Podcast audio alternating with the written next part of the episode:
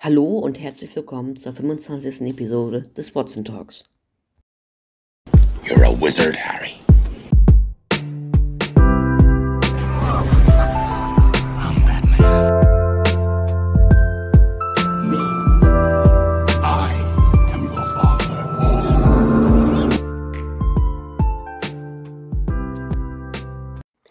Das Jahr geht zu Ende, meine Damen und Herren, und deswegen gibt es von mir heute tatsächlich eine Stimme aus dem Off. Äh, ich befinde mich ja normalerweise, eigentlich befinde ich mich in meiner Podcast-Pause, weil es sind Ferien in NRW und deshalb bringe ich ja eigentlich keine Podcasts raus, aber mit den Weihnachtsferien ist das immer sowas, also das ist immer, ist das sowas, ähm, es kam ja noch der Podcast, die Weihnachtsansprache raus und ähm, jetzt kommen noch die Top 10 der Filme im Jahr 2021. Es gab viele Filme dieses Jahr und ich möchte mit euch heute einfach mal ganz schlicht und ergreifend über die zehn besten Filme des Jahres sprechen. Wir fangen mit einem Platz 10 an, der gar nicht so gut war, aber lasst mich erstmal erklären. Und zwar geht es hier, hierbei um No Time to Die.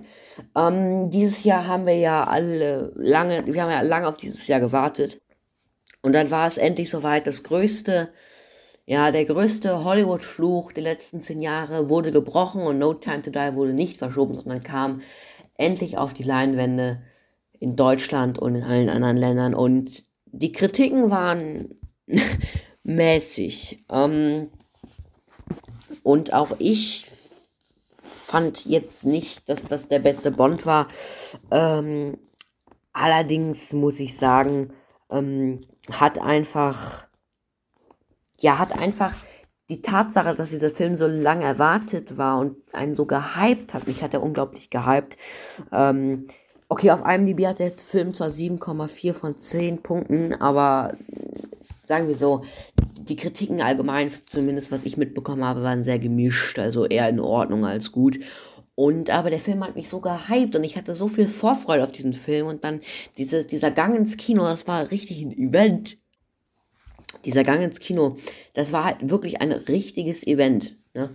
Und ähm, deswegen finde ich, der Film war zwar objektiv nicht der beste, aber ähm, das Erlebnis, das ich um diesen Film herum hatte, das hat ihn, finde ich, halt sehr hochgezogen. Genauso war es mit dem neunten Platz, ähm, nur nicht ganz so. Und zwar rede ich beim neunten Platz über einen Film namens Proxima. Es ist eine, ähm, ich meine, eine deutsche Produktion. Ich bin mir jetzt aber nicht deutsch-belgische, irgendwie sowas. Ähm, ähm, der Film kam, wurde zwar schon 2019 vorgeführt, aber kam dieses Jahr erst richtig raus. Ähm, es ist eine, ich meine, es ist wirklich eine deutsche Produktion und äh, jetzt habe ich natürlich No Time to Die gar nicht darüber geredet, worum es geht, aber ich glaube, das, das, das, wissen alle. Ne, es geht der letzte Bond und hier in Proxima geht es um eine Mutter, die ins All fliegen will oder muss und deswegen ihre Tochter zurücklassen will. Beziehungsweise muss und damit struggelt sie halt sehr, sehr und das zeigt dieser Film. Ich finde, der Film war so ein bisschen belanglos. Also nicht belanglos, aber der dümpelte so vor sich hin, ohne einen richtigen Fortschritt zu zeigen. Aber da war das Erlebnis auch schön, weil ich mit einem Freund im Kino war und das war eine sehr emotionale Sache. Ähm, daher möchte ich jetzt nicht über meine privaten, über meine Privatsphäre reden. Das möchte ich in der Öffentlichkeit nicht besprechen, weil es wie gesagt zu meiner Privatsphäre gehört. Aber es war eine sehr emotionale Sache und deswegen Trotzdem ist dieser Film auf Platz 9 und ähm, ja, was soll ich dazu sagen, ne? Ähm, aber der Film war auch losgelöst davon, ähm, jetzt kein Reinfall. Also ich habe zwar schon bessere Filme, hoppala, Entschuldigung, ich habe zwar auch schon bessere Filme gesehen, ist keine Frage, aber, ähm, aber ich habe auch schon wesentlich schlechtere Filme gesehen und der Film hat tatsächlich eine Letterbo äh, Letterbox, eine IMDb-Bewertung von 6,4. Weiter geht's direkt mit einem nächsten Film und darüber wollte ich eigentlich noch was auf Instagram gebracht haben. Habe ich noch nicht geschafft, aber es kommt noch. Und dieser Film hat einen mega Cast. Und wenn ich Megacast sage, dann meine ich auch Megacast. Ja, wir haben hier, wir haben Lady Gaga, ja, wir haben Alan Driver, Al Pacino, Jared Leto, Jack Houston und noch viele, viele Le weitere Leute. Und ähm, ja, es geht hier um keinen anderen Film als House of Gucci. Ähm, in dem Film geht es letzten Endes einfach um die. Der Film ist inspiriert von der ähm, von der äh, Geschichte der Guccis. Äh, in der Hauptrolle sind ähm, sind ach jetzt habe ich die Namen vergessen. Ähm, ach komm, sind Patrizia und Maurizio Gucci. Und Ma dieser Maurizio übernimmt ähm, dann irgendwann den, ja, den, übernimmt Gucci als ein Teil der Führung und dann später als ganze Führung. Und wir haben auch noch Al Pacino, wie gesagt, wir haben einen hammermäßigen Cast. Ähm, und in dem Film geht es einfach um die Geschichte ähm, um die Beziehung zwischen Papa, pa, pa, ich wollte Paparazzi sagen, Patrizia und ähm, Maurizio und ähm, ich, der teilweise auch Italiener ist, tatsächlich, ein ganz kleiner Teil, aber trotzdem, äh, ich fand diesen Film sehr toll und ähm, ich finde, er hatte seine Längen und war an manchen Stellen so, er endete irgendwie nicht an manchen Stellen, wo er hätte eigentlich schon enden sollen. Es ist übrigens auch ein Ridley Scott, äh, ein, Ridley, ein Ridley Scott-Film. Geschrieben wurde er von Becky Johnston, Roberto Bentivic, ich, ich gebe es auf, ich kann Namen nicht aussprechen. Ähm, und also ich fand den Film wirklich toll. Man könnte mal eine kürz, gekürzte Version machen. Äh, Stichwort geht also da an dich, Ridley. Ich hoffe, ich darf dich Ridley nennen, Mr. Scott. Please make a director's cut. Danke. Ähm, aber ja. Und danach, und House of Gucci hat bei IMDb ähm, einen Score von ähm, guten 6,9. Äh, ich kann nicht mehr reden. Ähm, 6,9 Stern von 10 natürlich. Ähm, und jetzt kommen wir wieder zu einer deutschen Produktion. Ich war ehrlich gesagt überrascht, aber tatsächlich. Und hier geht es um das um das Thriller-Drama Next Door. Ähm, dort sehen wir Daniel Brühl, der ähm, ein Schauspieler ist, ein recht bekannter Schauspieler, und der in seine Stammkneipe geht und dort auf eine Person trifft, die anscheinend sehr viel über ihn weiß, anscheinend sogar viel zu viel. Wir haben auch noch Peter Kurt dabei und ähm, ganz viele andere fantastische Schauspieler. Ich war recht beeindruckt von dem Film. Ich hab, war besser, als ich ihn erwartet hatte. Und ähm, und ähm, ja, auch der Film war, ich finde, am, im Anfang hat er ein bisschen lang gedauert, bis er Fahrt aufgenommen hat, aber irgendwann hing man wirklich an dem Film und war richtig so am Mitfiebern und hat sich gefragt, was als nächstes passiert. Und den Film kann ich, also den fand ich echt toll, muss ich sagen. Und ich habe eigentlich gar keine Punkte vergeben die ganze Zeit, aber die seht ihr ja hier auf meinem Letterbox. Dann fange ich aber jetzt mal an damit. Also ich würde ihm schon locker ähm, sieben von, ähm, ja, sieben von zehn möglichen Punkten geben. Und auf Platz 6 haben wir einen, ach so, äh, by the way, die IMDb-Bewertung, ich habe das fast vergessen, sind 7,1. Also da bin ich sehr, sehr nah, ähm, sehr nah dran. Auf dem sechsten Platz haben wir einen waschechten Sommerfilm, der mir dieses Gefühl von Sommer und von Italien und von lecker Essen und Meer so unfassbar nahe gebracht hat. Und dieses Jahr, wenn es sommerlicher sein wird, was es hoffentlich ist, werde ich diesen Film auf jeden Fall nochmal gucken, wenn es schön warm sein wird mit einem eiskalten Getränk, weil ich bin ja jemand, ich liebe Sommer und ich liebe Winter. Ich kann mit Frühling und Herbst nicht viel anfangen. Ich mag das irgendwie gar nicht. Aber ähm, so die extremeren Sachen, sag ich mal, Frühling, äh, Quatsch, Frühling, Winter und Sommer mag ich sehr gerne. Und dieser Film kam, wie gesagt, im Sommer raus und er ist nicht so weit vorne wegen seiner tollen Handlung, die zwar schön ist, weil sie die Freundschaft zwischen zwei Jungs beschreibt, die zusammenhalten, um ihr Ziel zu erreichen. Ähm, ich habe noch nie ein Product Placement gesehen für in dem Fall Vespa, das so sehr gepasst hat. Also ich, man, es gibt oft wirken ja Product Placements äh, irgendwie ja, dass die nicht passen zu dem Film. Aber da ist es natürlich, dass Luca, ja, spielt in einer italienischen ähm, Meeres, ich denke mal Meeresstadt am Rande des Wassers. Ähm, und einfach das Ambiente ist, ist es einfach. Es ist wunderschön. Und der Film hat mich so mitgezogen mit, ach, ach wie soll ich sagen, die Musik ist wunderbar, ähm, schön klassische italienische Stücke und ich kann diesen Film wirklich für das Sommergefühl jedem Einzelnen weiterempfehlen. Der Film hat auf IMDb eine Bewertung von 7,5 und dem würde ich mich ehrlich gesagt auch anschließen. Ähm, ich finde die Bewertung von dem Film, die, die passt sehr, passt wirklich, wirklich gut. Ähm, 7,5, ja, dem schließe ich mich einfach mal an. Ähm, auf dem fünften Platz, tatsächlich haben wir schon Halbzeit unseres, ähm,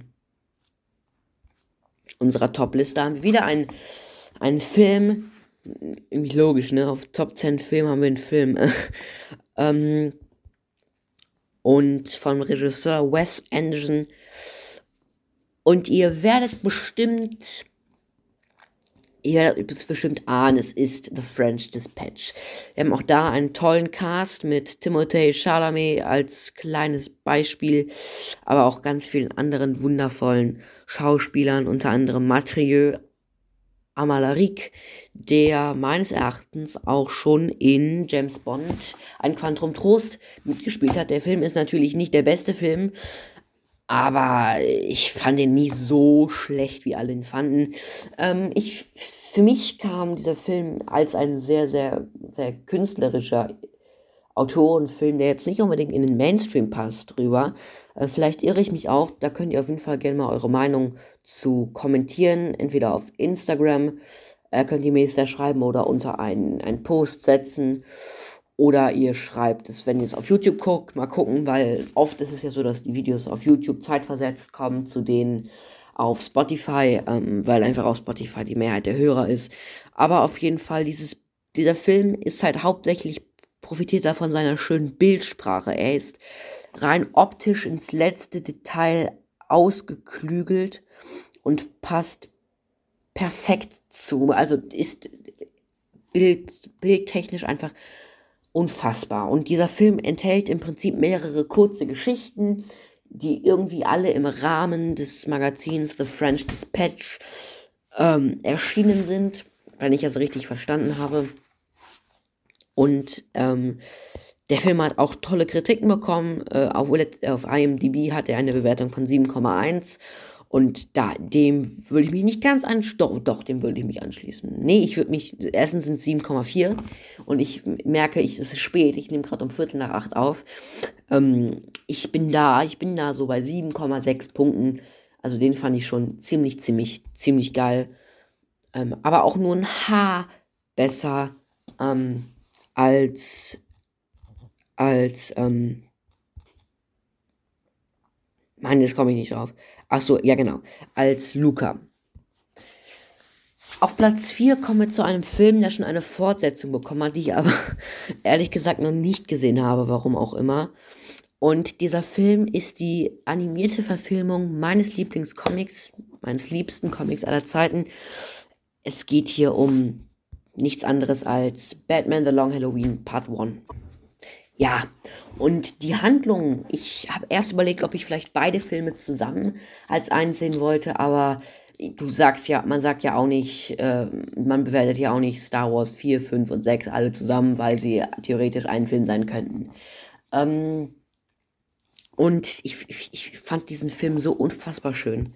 So unfassbar schön. Ich habe wirklich ich war an diesem Abend alleine und ich habe mir diesen Film angeschaut, dazu Nachos gefuttert, danach mir ein Konzert reingezogen, Michael Jackson live at Wembley Stadium, das ist jetzt egal dafür, aber ich sag's trotzdem.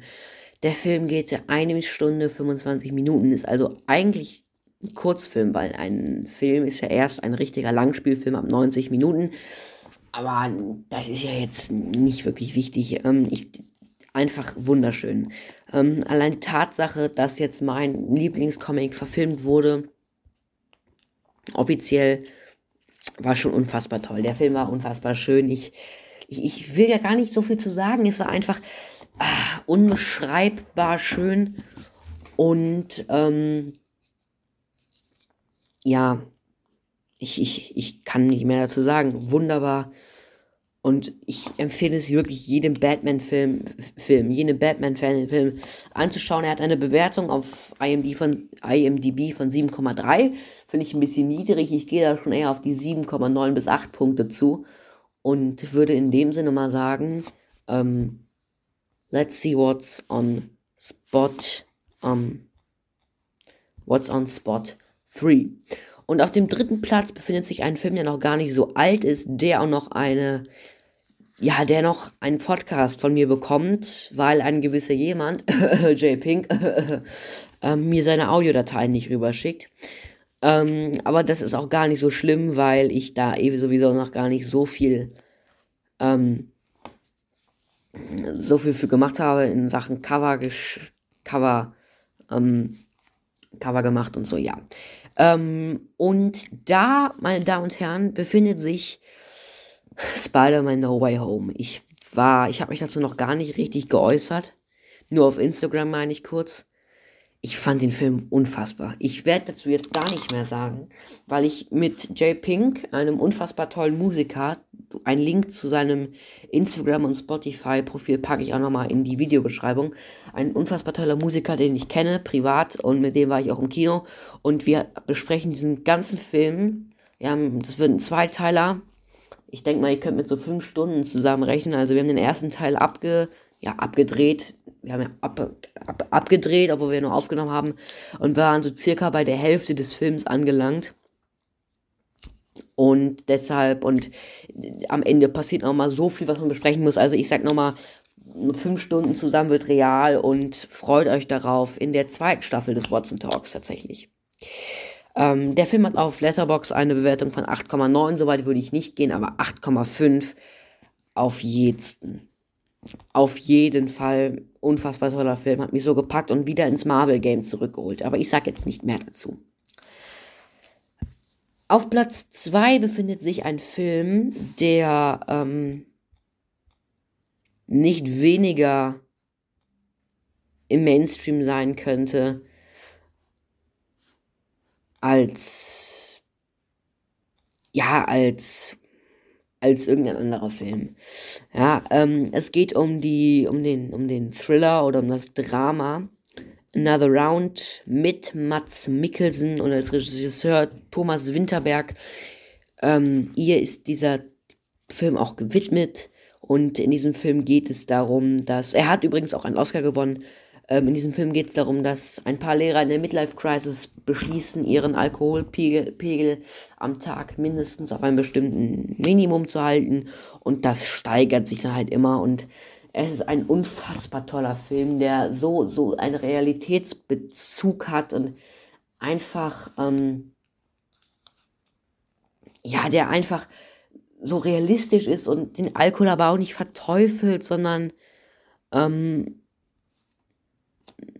damit richtig umgeht und auch warnt, aber ihn, wie gesagt, nicht verteufelt.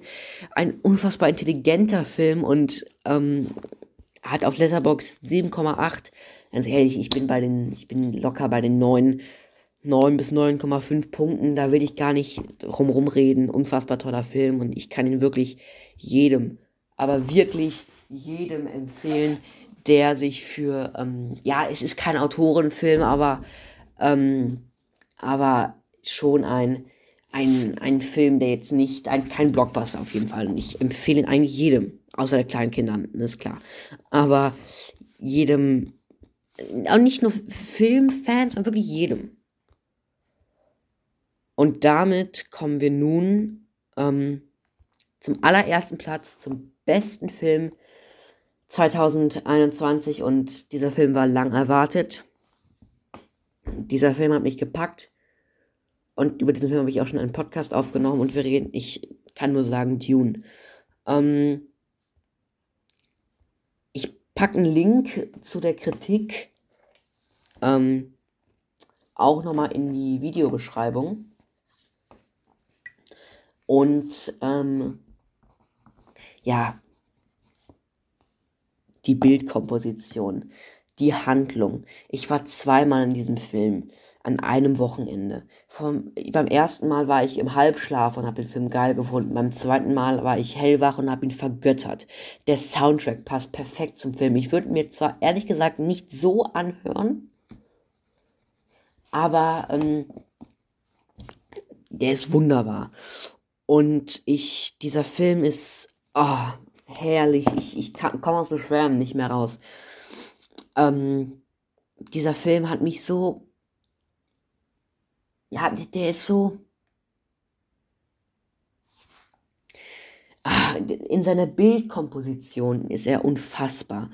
Und die Dune Blu-ray, ich guck mal eben auf Amazon, aber ähm, die wird sich auf jeden Fall noch bestellt. Man hätte diesen Film auf. Also, ich empfehle den Film immer, solange es geht, auf einer großen Leinwand zu gucken. Ansonsten solltet ihr besser warten. Ähm, aber da ich den Film sowieso schon gesehen habe, werde ich den Film auch natürlich jetzt so noch kaufen. Ähm, ich weiß nicht, ob sich da jetzt ähm, Vielleicht, wenn das Geld mal nicht locker, also wenn ich mal genug Geld habe, hole ich mir vielleicht auch noch die Dune ähm, HD Limited. Ah nee, das ist das andere. Ja, Entschuldigung. Äh, genau, dann hole ich mir das Steelbook vielleicht noch, ähm, wenn das Geld mal, wenn ich mal wirklich zu viel Geld gerade übrig habe. Aber ich werde mir erstmal die normale Blu-ray holen und dann werde ich erstmal zufrieden sein und ähm, ich wirklich diesen Film kann ich jedem empfehlen, wirklich ein, ausnahmslos jedem. Und Dune Part 2 ist ja schon angekündigt für übernächstes Jahr.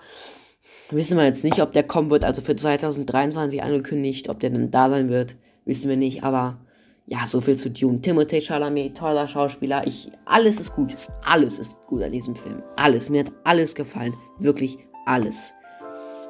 Und ja, das waren meine Top 10 Filme 2021.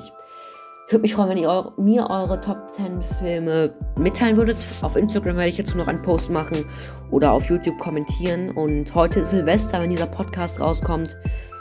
Das heißt, morgen am 1.1. wird der Trailer für die zweite Staffel kommen. Mal gucken, ob ich den heute oder morgen aufnehme.